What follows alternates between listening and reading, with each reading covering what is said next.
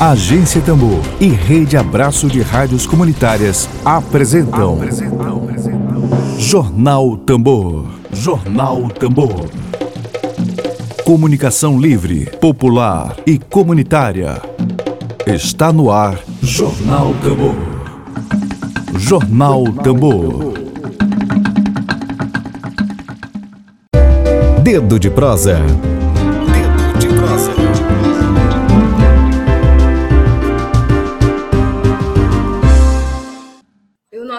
De prosa de hoje, ele já está por aqui? Não, não está. Maicon Melo. Mas antes disso, eu vou apresentar ele. É, hoje, dia 28 de junho de 2021, nosso dedo de prosa é com o antropólogo, professor do mestrado em meio ambiente da Universidade de Selma e pesquisador nas áreas de educação, etnologia indígena e meio ambiente, Maicon Melo.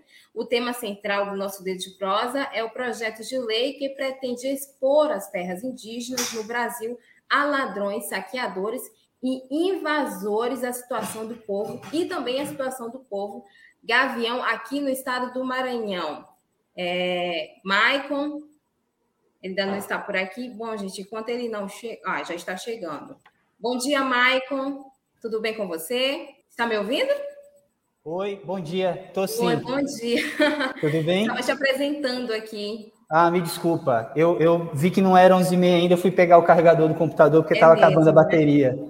Certo. Bom dia para você. Quem também participa com a gente é o jornalista Emílio Azevedo, que também já está por aqui.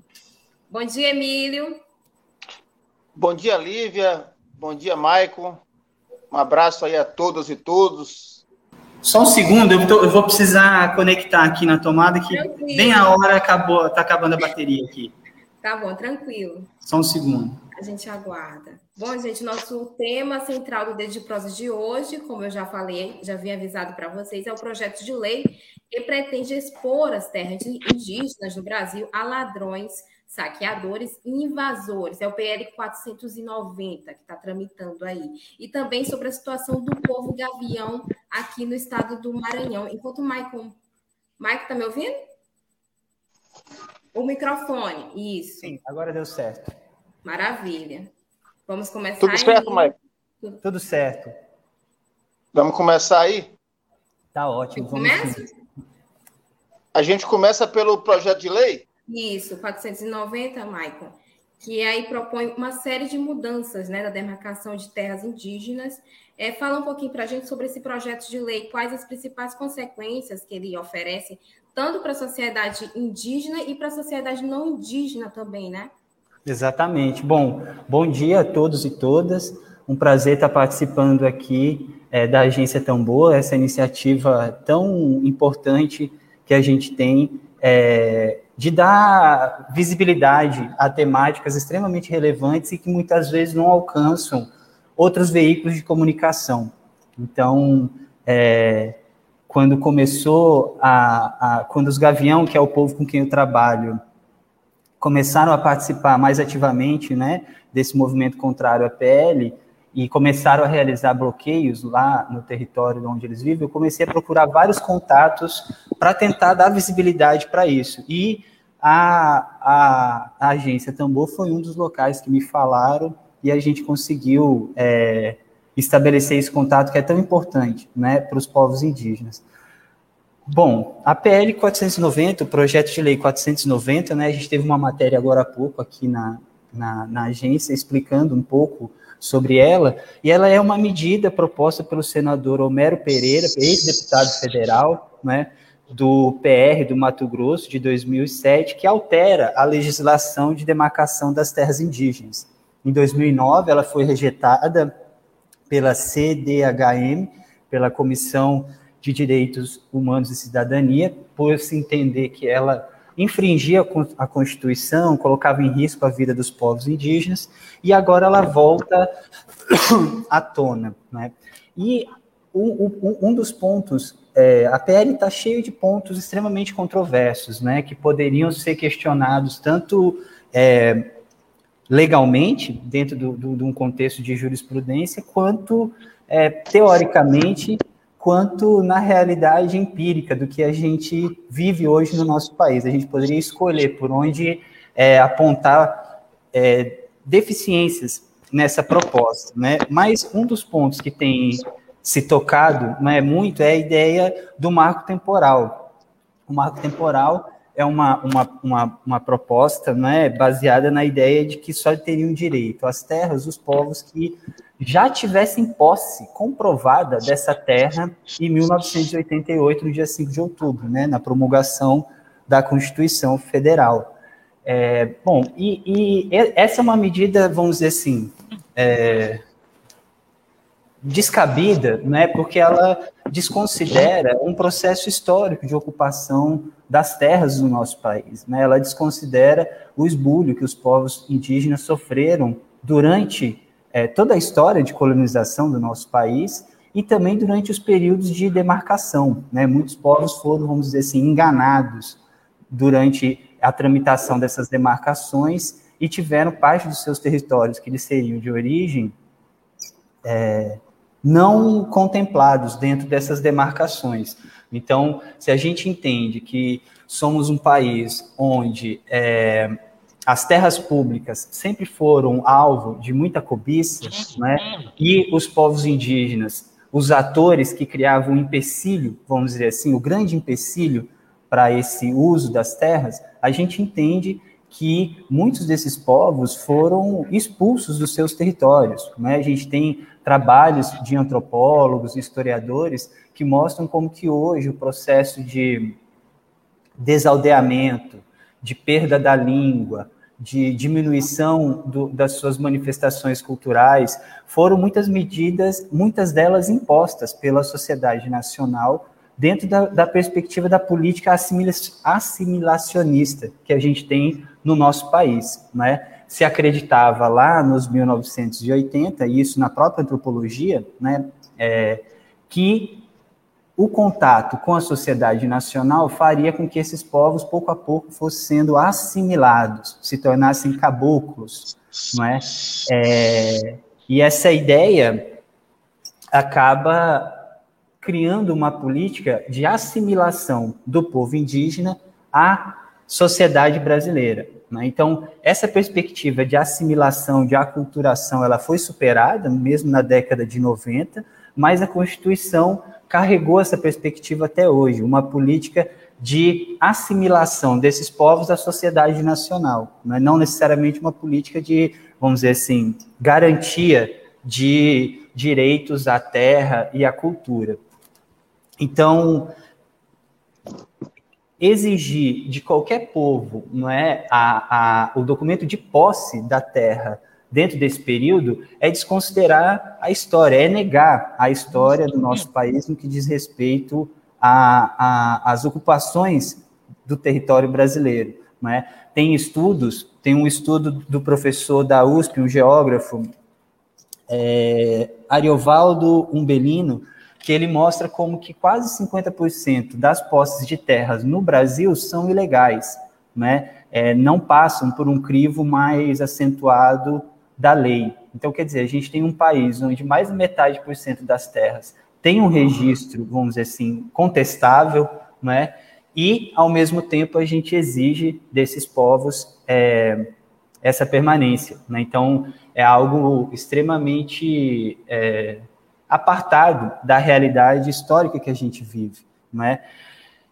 É, os, é, muitos povos fizeram justamente o caminho contrário pós-Constituição. Muitos povos, a partir do momento que passaram a ter seus direitos garantidos, começaram a reivindicar essa identidade étnica de indígena, né, coisa que não era possível fazer sem a gente ter uma Constituição que garantisse esses direitos. Então, essa ideia do marco temporal é uma falácia dentro dessa perspectiva histórica e teórica pensada sobre os povos indígenas e a disputa de terra no Brasil. Né? É, um outro ponto que o texto traz, que também é preocupante, é ele alterar, ele flexibilizar o contato com os índios isolados. A gente tem aqui no Maranhão mesmo uma quantidade relativamente grande de índios que vivem isolados. São índios que não querem ter contato nem com outros indígenas da mesma etnia que eles que têm contato com o branco. Né? Então, na terra indígena Caru, a gente tem esse, é, esse grupo, na terra indígena Araribóia, a gente tem esse grupo que vive se deslocando dentro do seu território é, e, vamos dizer assim, cultivando o seu modo de vida. Né? A PL 490 altera esse contato, flexibiliza o contato com esses povos e abre margem para novos equívocos nos primeiros contatos que se estabelecem entre a sociedade e os povos indígenas. A gente tem um histórico de doenças, um histórico de epidemia, um histórico de ações é, coercitivas dentro desse processo que levaram a enormes prejuízos a esses povos, né? É, tema povos isolados é um tema muito caro dentro da antropologia, dentro da FUNAI, dentro do movimento indigenista. Então, hoje a gente tem uma Constituição que garante a esses povos poder viver dentro do seu território, né? ter essa garantia. E a PL flexibiliza isso. Né? Um outro ponto extremamente é, preocupante do PL é que ela proíbe a ampliação de terras que já estão demarcadas. Então, por exemplo, o povo gavião, que é um povo que eu trabalho, que vive no sul do estado, em Amarante do Maranhão, tem já um estudo feito de ampliação do seu território. O povo gavião, na década de 80, foi é, enganado né, durante a demarcação e teve as suas principais áreas de caça e pesca fora da demarcação que eles receberam. Né? Então, um novo estudo foi feito para que essa terra fosse ampliada e realmente é, conseguisse atender às necessidades do povo, mas a PL inviabiliza essas, essas ampliações das terras indígenas. Um outro ponto também que é extremamente preocupante, e aí eu acho que, que ele toca, vamos dizer assim, em, em cada um de nós que está sentado dentro de casa, né, de maneira mais direta, é permitir a exploração econômica das terras indígenas, ou seja, é abrir as terras indígenas que são garantidas pela Constituição, que são garantidas pela Convenção 169. É, há grandes empreendimentos, grandes empreendimentos como é, ações do agronegócio, o pessoal vai poder derrubar a Amazônia para plantar soja transgênica, né? como é, garimpo, a gente tem hoje na Amazônia mais de 440 garimpos funcionando, né? É, criando um, um, um cenário de degradação ambiental gigantesco, impactando povos que hoje é, se tornam notícia no mundo todo, né, como os Yanomami e o problema que eles vivem com o garimpo é, os ataques que eles têm vivido de garimpeiros, né? Então, a PL abre isso também para garimpos e, inclusive, para construção de hidrelétricas. Então, quer dizer, a gente tem aqui, no meu ponto de vista, um, um, um, um redirecionamento do nosso olhar, porque por que, por que, que as pessoas lá querem é, explorar economicamente as terras indígenas. Né? O argumento é que são terras extremamente produtivas e ociosas. Não se produz nada naquelas terras. Então, quer dizer, isso reflete uma mentalidade que está presente na bancada ruralista, que é quem move com mais força eh, os interesses em torno dessa PL, que está presente também em setores mais retrógrados do agronegócio, de que é quanto mais terra para produzir, melhor. Só que isso é algo cientificamente já extremamente contestado, né? Inúmeros países no mundo estão produzindo cada vez mais em espaços cada vez menores, né? É, tem inúmeros estudos mostrando, por exemplo, como que a criação de gado em um ambiente fechado, eu esqueci o termo aqui agora, é muito mais produtiva, confinado, confinado, confinado. Isso, é muito mais produtiva, rentável do que criar gado em grandes extensões. Não é? é então, quer dizer, não se trata de uma questão econômica, não estão fazendo isso para ganhar dinheiro, vamos dizer assim. Existiam outras formas de ganhar dinheiro extremamente mais positivas e menos danosas ao meio ambiente. Essa é uma. A, a, existe um discurso, vamos dizer assim, uma tentativa de manutenção do poder sobre as terras brasileiras. Né? Se a gente pensar que as terras que são cobiça dessa PL hoje são as últimas terras da União, as últimas terras públicas, né, a gente consegue entender por que é tão grande o interesse sobre elas. Né? Então, quer dizer, esse argumento de que a terra é improdutiva e a gente precisa dela para produzir mais, por esse aspecto ele já se não se sustenta, né? E aí a gente pode entrar dentro de uma discussão ambiental. Eu sou antropólogo, mas eu trabalho num programa de mestrado em meio ambiente, né?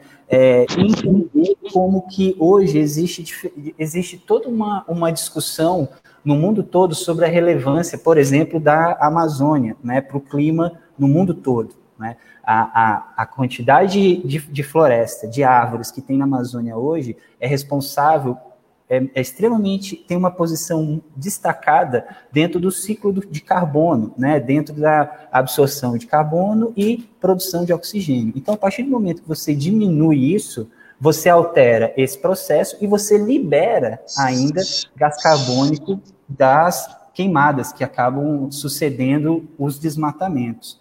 A gente tem, hoje em dia, uma discussão sobre commodities que são repassados aos países por conta da área preservada, né?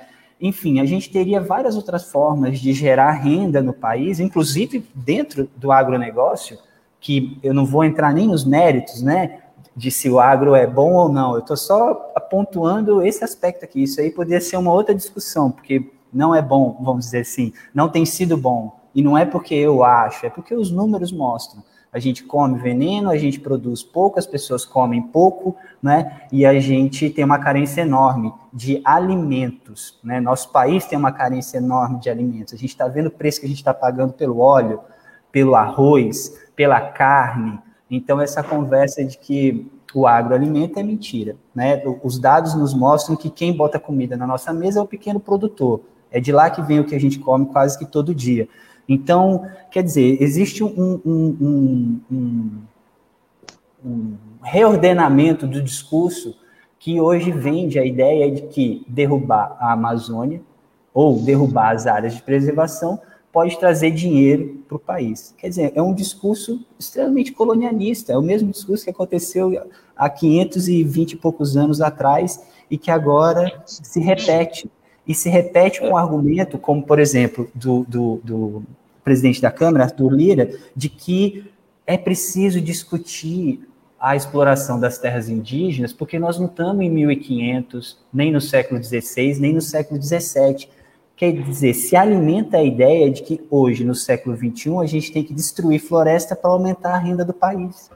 É uma coisa extremamente absurda, né? não, não, não tem dados que comprovem esse tipo de coisa. Então, eu acho que é preciso a sociedade brasileira como um todo abrir os olhos para isso. A gente tem uma, uma, pouca adesão da sociedade a essa discussão e eu acredito que a maioria ainda não entendeu o dano que isso pode trazer para o nosso país, para os povos indígenas, primeiramente, para o meio ambiente como um todo, né? E até para a economia do nosso país, porque hoje a gente tem uma série de sanções internacionais é, que fazem com que determinados países não adquiram produtos de áreas de desmatamento, de áreas de degradação ambiental. Então, isso é um grande tiro no pé. Né? Eu, eu vejo que, que alguns setores são um pouco mais progressistas em relação a esse sentido, né? mas quem segura a caneta na mão, quem assume ainda os lugares de poder no Brasil, né, sentados sobre hectares e hectares de terra, ainda não se deu conta disso. Na verdade, eu acredito que não seja. Pode falar.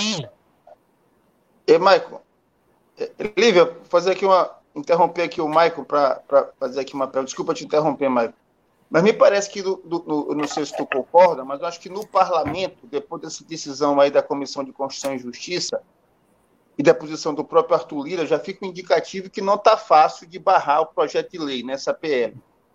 É, então, me parece que o debate que é muito importante, porque, como tu bem colocaste, os caras são movidos por ideias do século XVI, e são mesmo. Né? O bolsonarismo e essa extrema-direita pensam como o invasor do século XVI, né? o escravagista do século XVI. O violento, o tipo de violência do século XVI. É, é, é um atraso de 500 anos, isso aí para mim é muito claro.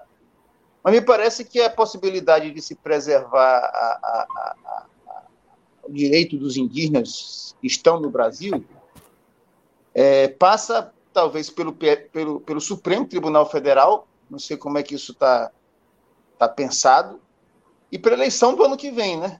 A eleição uhum. do ano que vem é muito importante para esse, esse reordenamento futuro aí.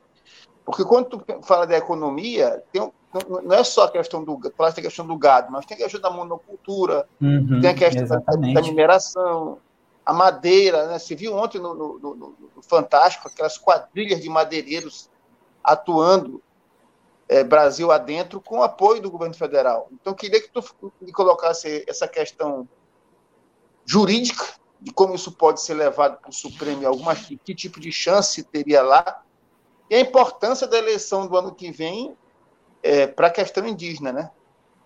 Exatamente.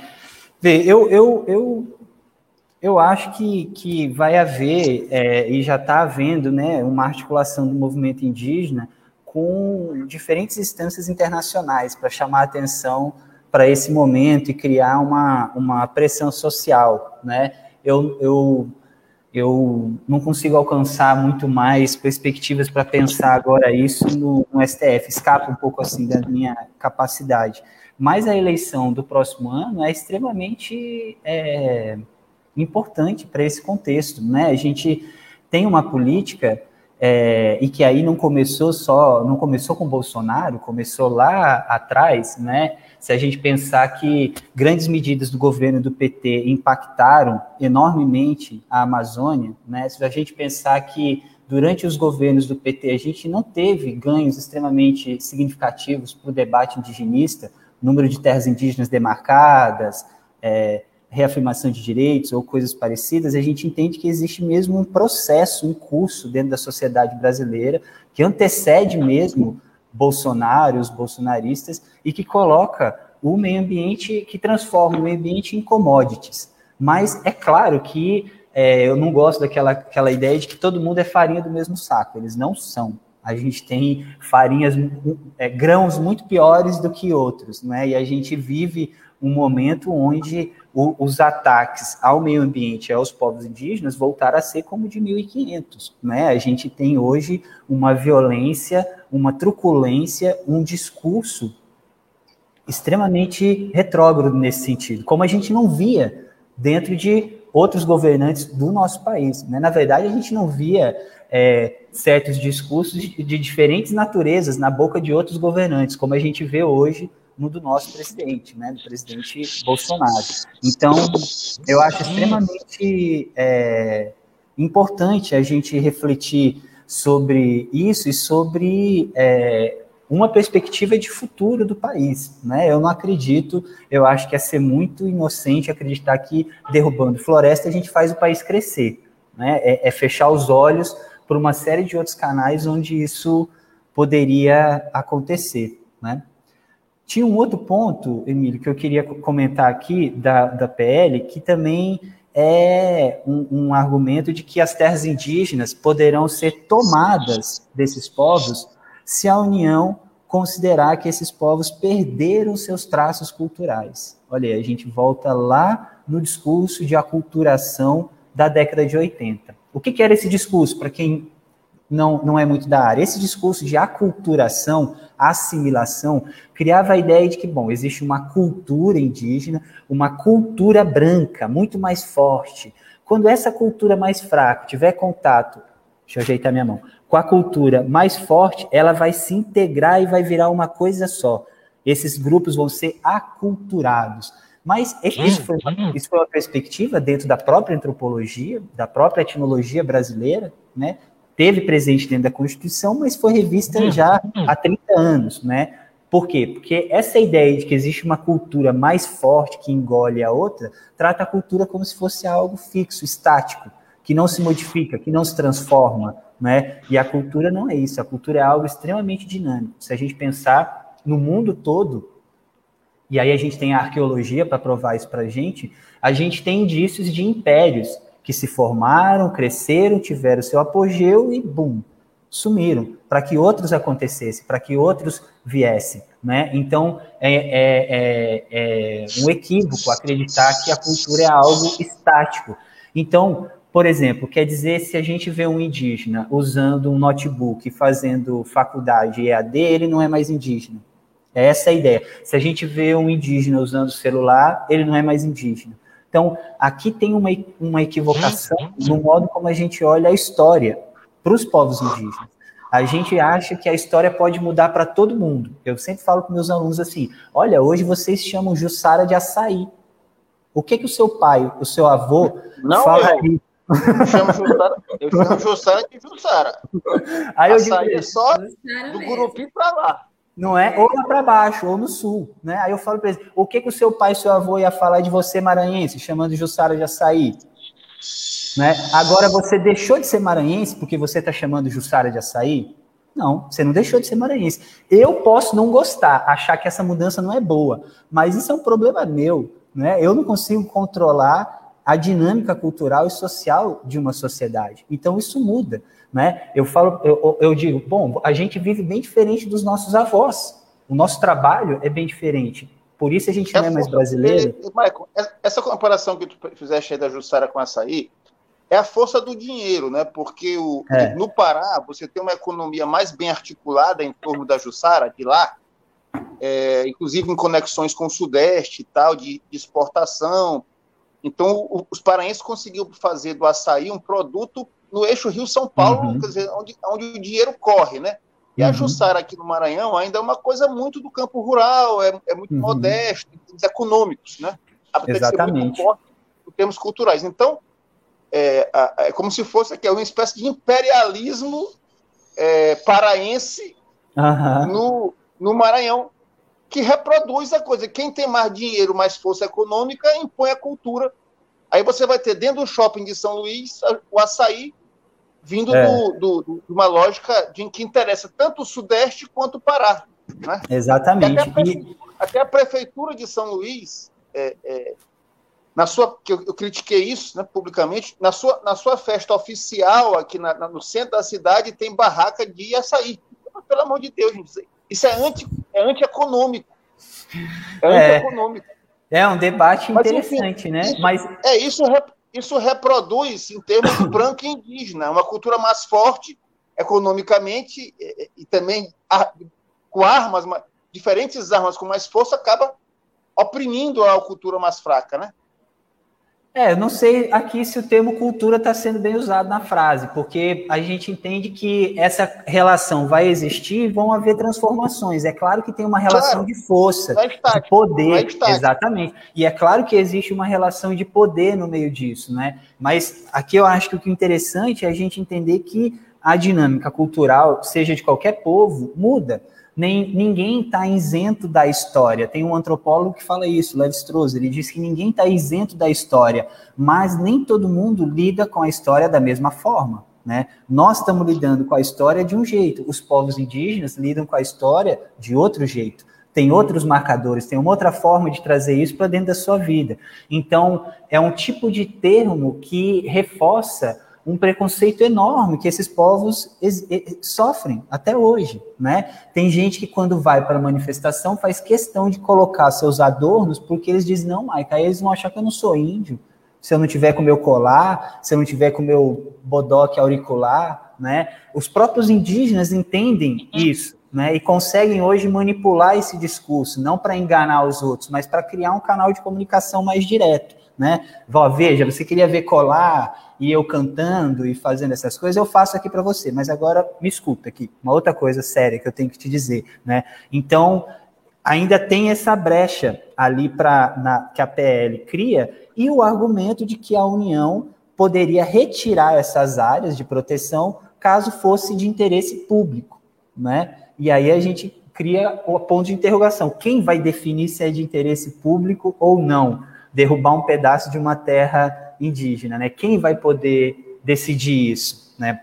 Então são uma série de medidas que é, constitucionalmente é, são, são, são equivocadas, né? Elas passam por cima da Constituição de 88, elas passam por cima da Convenção 69 da OIT, da Organização Internacional do Trabalho, né? Que entende que os povos indígenas precisam participar do processo de desenvolvimento da sua, do seu grupo social, da sociedade como um todo, né? É uma medida que não teve nenhuma discussão seja com, com o ambiente acadêmico, ou seja com a sociedade civil, seja principalmente com os maiores interessados nisso, os povos indígenas, não foram consultados em relação é, a isso, e é uma medida que ganha força agora no momento, e aí novamente a gente pode destacar esse período político que a gente vive, é, num momento extremamente frágil, né, num momento onde a gente tinha um ministro é, do meio ambiente, né, que ficou internacionalmente conhecido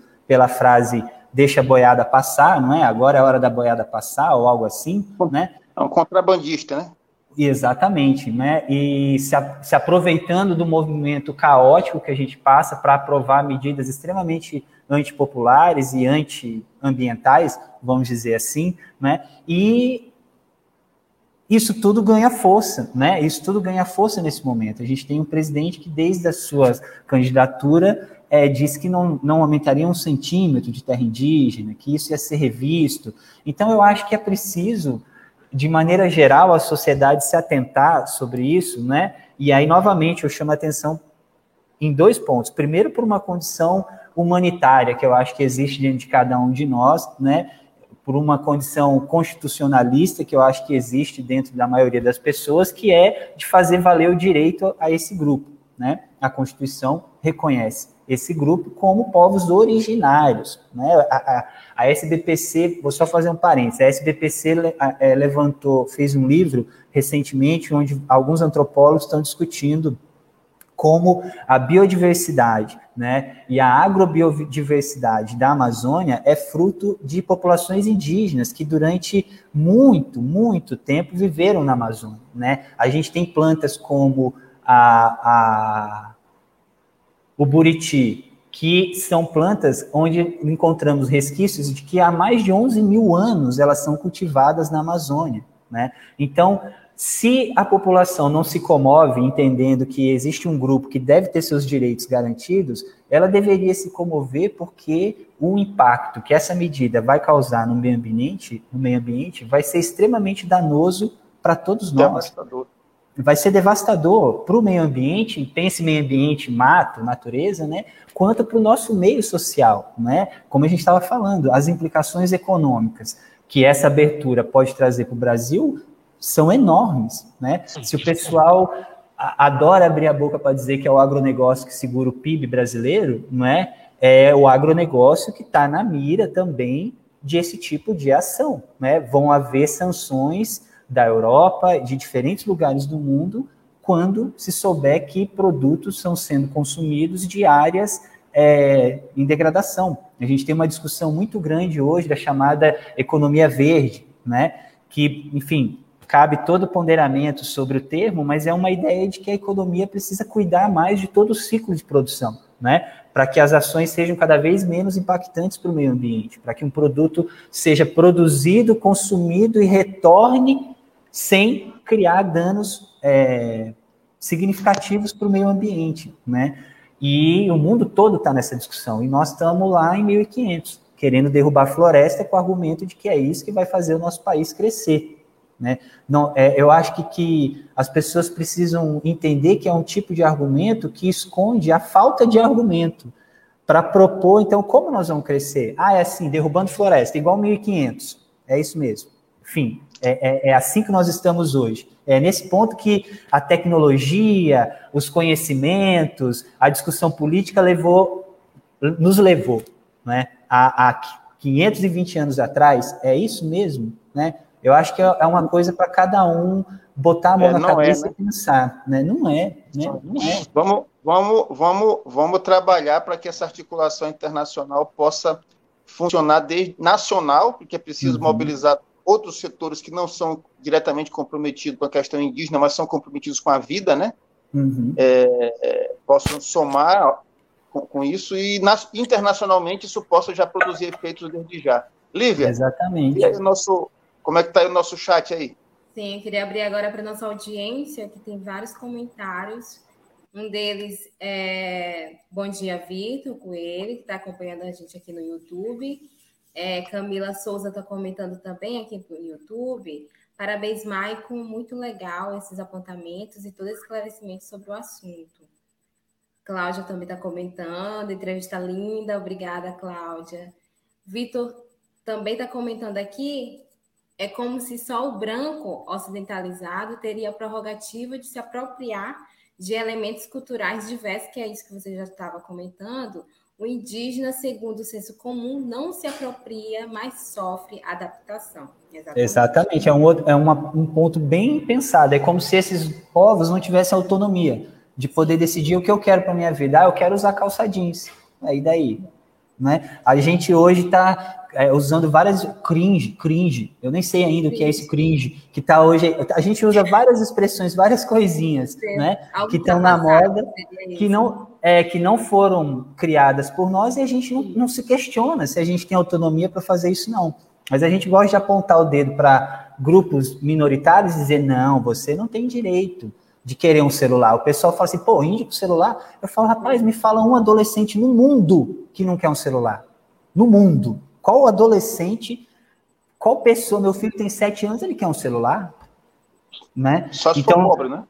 É, só se for pobre, mas eles querem também. Vários querem, ah, mas é claro que não consegue ter. Está numa é? era da comunicação. Exatamente. E aí tem outro comentário que eu achei interessantíssimo de apontar aqui, é, é da Rosimeire Diniz, aqui no YouTube também, ela fala sobre a PL 490, que é a imposição do marco temporal, como você citou, uhum. e, e, é inconstitucional também, né? Viram os direitos originários dos povos indígenas, não ao marco temporal. Ele é inconstitucional porque a própria Constituição né, proíbe algumas hipóteses que ele está apresentando, não é isso? Exatamente, exatamente. Né? Altera a, os marcos regulatórios, uhum essa abertura das terras indígenas, essa coisa do, da aculturação, né? ser uhum. elemento, ser argumento para se retirar a terra de alguém, né? Então, quer dizer assim, a gente negou a esses povos durante 500 anos que eles pudessem viver do jeito que eles viviam. E agora a gente cobra isso para poder deixar eles viverem do jeito que eles querem viver, né? Exatamente. E, e tem um, um, outro ponto que eu tinha pensado de comentar aqui, quero ver se ainda dá tempo, Dá que é sobre a situação específica aqui do povo gavião, que é um povo no Maranhão. Fica à vontade. Ótimo, que é um povo que eu trabalho desde 2014, povo gavião por Campo HTIE. Os gavião, é, eles fazem parte de um grupo de povos indígenas denominado de povos Timbira, né? Envolve os gavião, os cricati, os canela, os apaniecrá, os crepum, os Crenhê, os Craô e os Apinagé. São oito povos distribuídos no Maranhão e Tocantins, Goiás, que têm uma série de características culturais, linguísticas parecidas. Né? É, vive o povo gavião no sul do estado, no município de Amarante do Maranhão, né?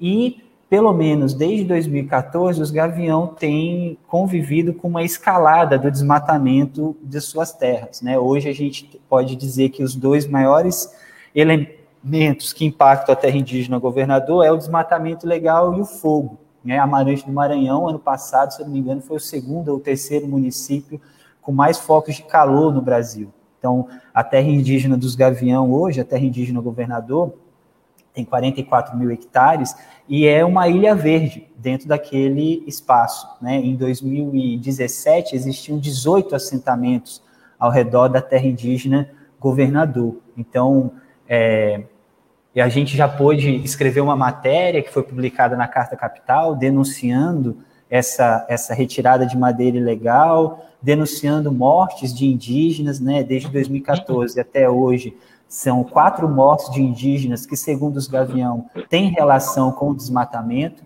Né? Eu digo segundo os Gavião porque a polícia não levou essas denúncias à frente nas investigações, né? mas para os Gavião é algo vinculado ao desmatamento e é, uma, uma realidade extremamente preocupante. Né? Durante a pandemia, o desmatamento aumentou, porque os gaviões estavam tudo né, mais parados, né? E mesmo os Gavião tendo um grupo de vigilância, os Gavião em 2014 montaram, é, espelhados nos Capó e nos Guajajara, uma equipe de vigilantes do território, né, formada por indígenas, que busca circular o seu território, identificar os, os invasores, né, é, e contactar as instâncias responsáveis por isso. Então, desde 2014 até hoje, os gaviões já fizeram inúmeras apreensões, o que muitas vezes gera uma tensão ainda maior, porque depois que esse material é apreendido, ele fica dentro da terra indígena, esperando a Polícia Federal e o IBAMA ir lá retirar. E isso é extremamente, é um processo extremamente moroso, né? Os gaviões vivem com é, medo, com receio de, quando fazem esse tipo de apreensão, sofrer alguma é, investida dos madeireiros. Né? Amarante do Maranhão tem uma máfia da madeira. A gente tem gente que tem farmácia, mas na realidade o avô vendia madeira, o pai vendia madeira e agora ele continua vendendo madeira. A gente tem até um, um, fenômeno que eu acho que precisava ser investigado, que são das movelarias. Em Amarante a gente não tem quase madeireiras, a gente teve muitas movelarias, né, que fazem móveis a partir de compensado da, do, da, da serragem da madeira. E a madeira que é retirada da terra indígena governador é basicamente retirada para construção civil e para é, cerca, né? É uma madeira que é a madeira que é retirada, aroeira, capitão do campo, esqueci o nome de uma outra, mas essas duas são muito retiradas. É uma madeira que tem uma durabilidade muito longa. São madeiras que, se você usar uma forquilha de aroeira para fazer uma casa, vai ficar 40 anos essa forquilha lá sem se deteriorar. Então, as pessoas estão usando a madeira que sai de dentro da terra indígena governador para fazer curral e cerca de propriedade. Então, árvores grandes, muito grandes, que são derrubadas nesse processo, ficam para trás. Não é, não é alvo desses madeireiros. Porque, e aí é uma interpretação minha, eu acho que é um sistema ainda muito frágil, que talvez não tenha força para mover essa madeira para regiões muito distantes. Então, o que eles fazem? Eles passam com arrastão, derrubando tudo que tem pela frente, seleciona essa madeira que é usada para fazer é, é, curral, cerca, e deixa o restante lá dentro. Por quê? Porque essa madeira que é retirada é vendida num raio de 100 quilômetros da terra indígena. É revendida diretamente para vários proprietários. Né? Então, fica mais complexo a análise disso. Em 2017, enquanto é, a gente estava levantando material para fazer essa matéria para a Carta Capital, que eu escrevi junto com, com o Felipe Milanês, a, a, os Gavião identificaram até uma carvoaria dentro da terra indígena. Quer dizer, as pessoas derrubavam a madeira, faziam o carvão e saía o caminhão carregando carvão de dentro da terra indígena. É, então, a PL acentua ainda mais esse interesse pela terra dos gavião, né? além de impedir a ampliação dessa terra. Os gavião têm um estudo já feito de ampliação da terra indígena. Né? A PL colocaria esse, inviabilizaria esse estudo, né? É, provavelmente ia criar um grande interesse de mineradoras na terra indígena governador. A terra indígena governador tem um, um, um morro, uma serra bem alta, né? que inclusive tem escrituras rupestres na, na, nesse morro, né? E como diz os Gavião, nunca ninguém mexeu lá, ninguém sabe o que tem lá naquele morro. A gente tem registros na antropologia dos primeiros antropólogos que foram lá em 1900 e já falavam desse ponto de localização, né? Que os Gaviões chamam de Morro do Chapéu. Então, quer dizer, a, a aprovação dessa PL aumenta os interesses e a cobiça sobre a terra indígena governador, que já está sob franco ataque de madeireiros e de grileiros. Né? É, é, a, a, a, dinâmica é, social e cultural do povo gavião já está extremamente alterada. A gente tem incêndios que inviabilizam roças, que é, alteram o fluxo dos animais dentro da terra indígena. Então, pense assim: tem vários animais caititu, que é um porco do mato, andando nessa região aqui. Os caçadores sabem que lá tem caititu e o povo gavião é um povo que vive ainda da caça, da coleta e da agricultura, das suas roças. Né? Quando você tem um incêndio naquela região, todo aquele grupo de animais se desloca pela terra indígena. E aí é preciso todo um processo de monitor, remonitoramento ou monitoramento de para onde foram essas caças. E para essa caça voltar para aquele local, isso demora muito, muito, muito, muito. Então, a caça hoje está cada vez mais distante das aldeias, está cada vez mais dentro do mato, né, que acaba ficando distante da área de Chapada, que é onde os gavião preferem fazer as suas aldeias. O terreno deles tem como se fosse um aclive, eles moram na parte mais alta, que é uma área de Chapada, e conforme você desce o terreno, a floresta se adensa e vira uma bola de floresta amazônica mesmo, né? E aí é para esse local distante que as caças estão fugindo.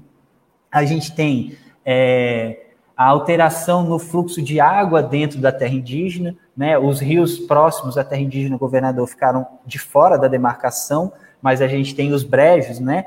Que enchem durante o período da chuva e que já não enchem da mesma forma.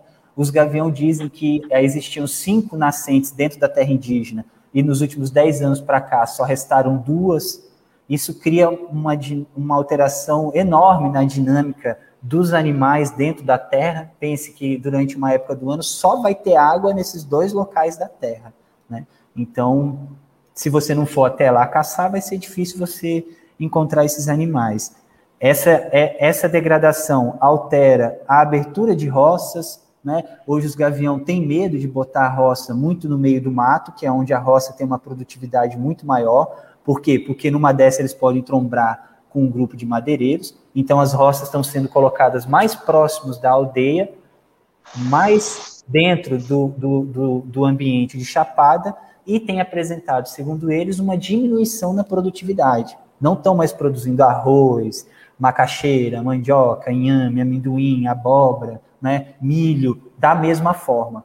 Por quê? Porque se entende, e aí entram vários estudos sobre solo, né, que nos mostram como que uma roça plantada nesse, nesse sistema, né, de, de ai, co com a floresta, tem resultados extremamente positivos, né?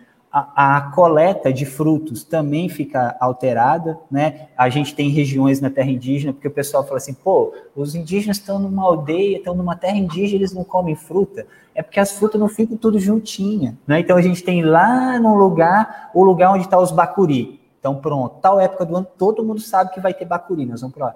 Tal outro lugar tem é, a abacaba tal outro lugar tem o Buriti, né? E essa coleta está ficando prejudicada também pelo mesmo motivo de, de, do temor do encontro com esses madeireiros, né?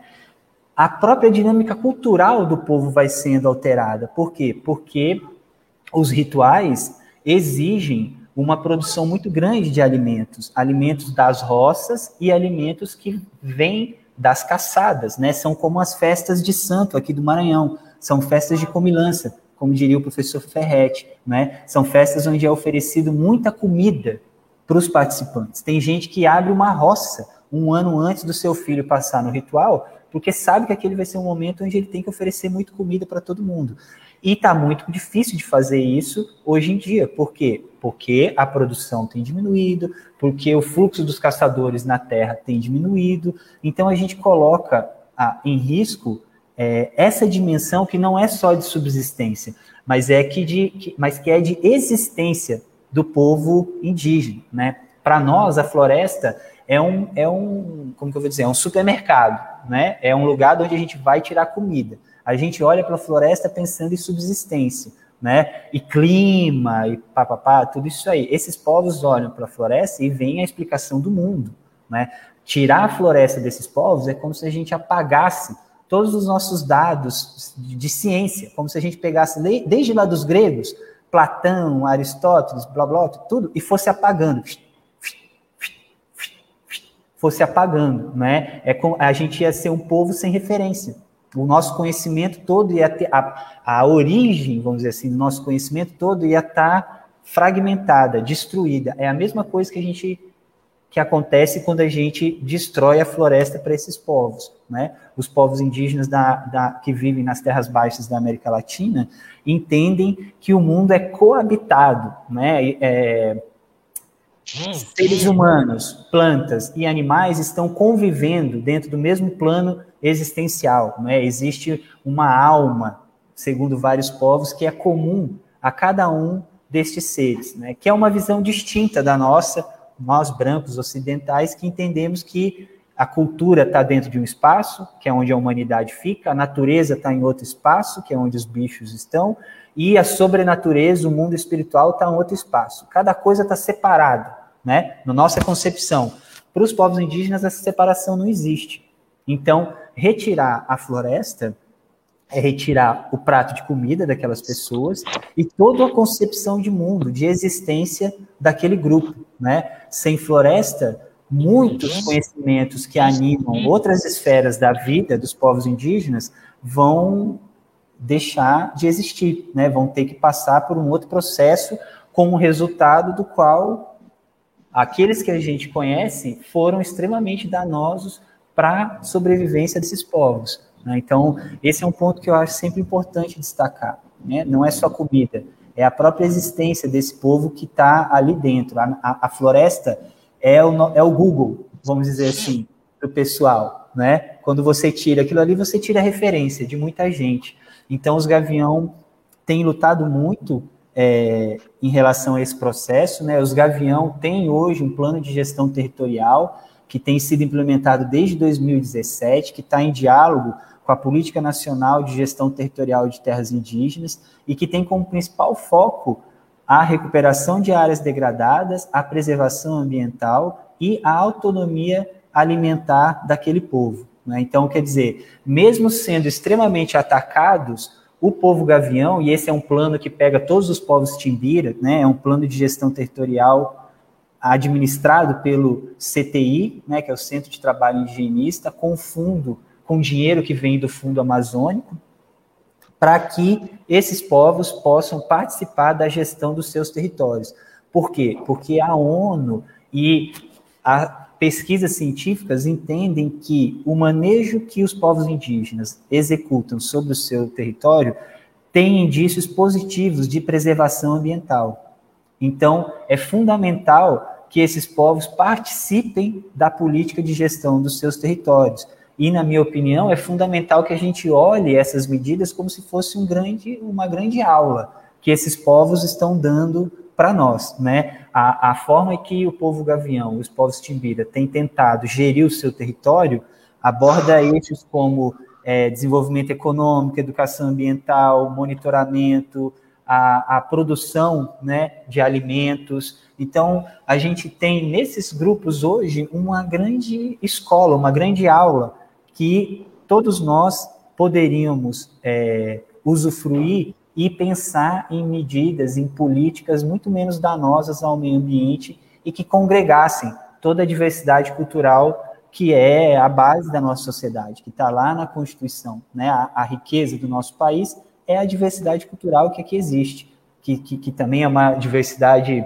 é, natural, biológica, biodiversidade. Né? Quando a gente não dá espaço para essa diversidade se manifestar e existir, a gente vai pouco a pouco empobrecendo, né? Pouco a pouco empobrecendo. Lívia. É, muito bem, Maicon, é isso aí. É, eu queria abrir agora, na verdade, eu queria falar logo, é, logo para essas considerações finais, porque a gente já é. passou é. uns minutinhos, mas assim, Foi. quando tá bom. É, eu acho. Boa. É, é assim, né? E aí a gente nem percebe. E, aí, e, quando a gente fala do que gosta, a gente fica empolgado, Exatamente. né? A gente ficar falando mais. Bom, eu, eu, eu queria de, faz parte, né?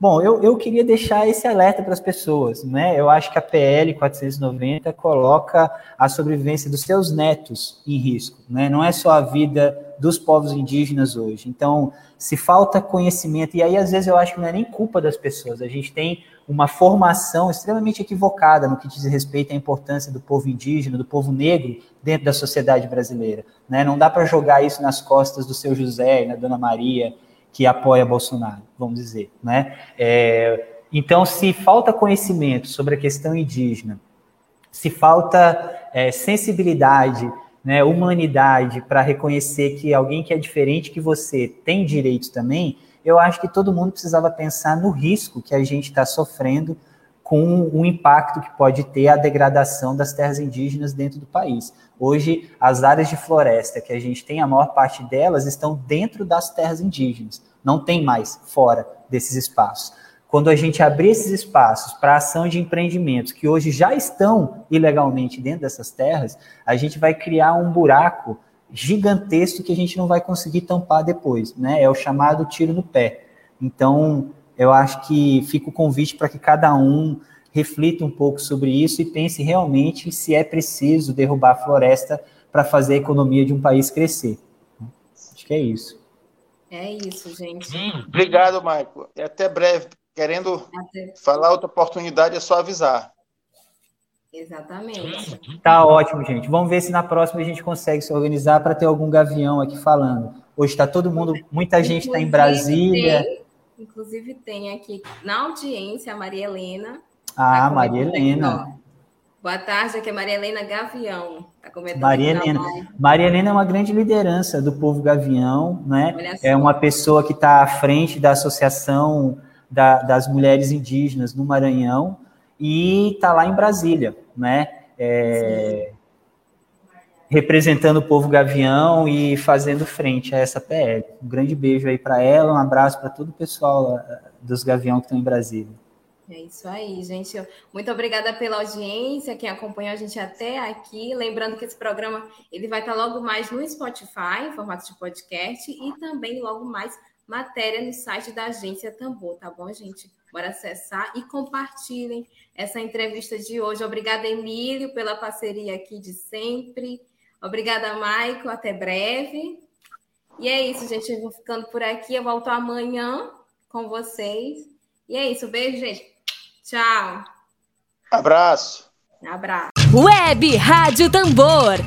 A primeira rede de comunicação popular do Maranhão. Comunicação comunitária. Livre, alternativa e popular.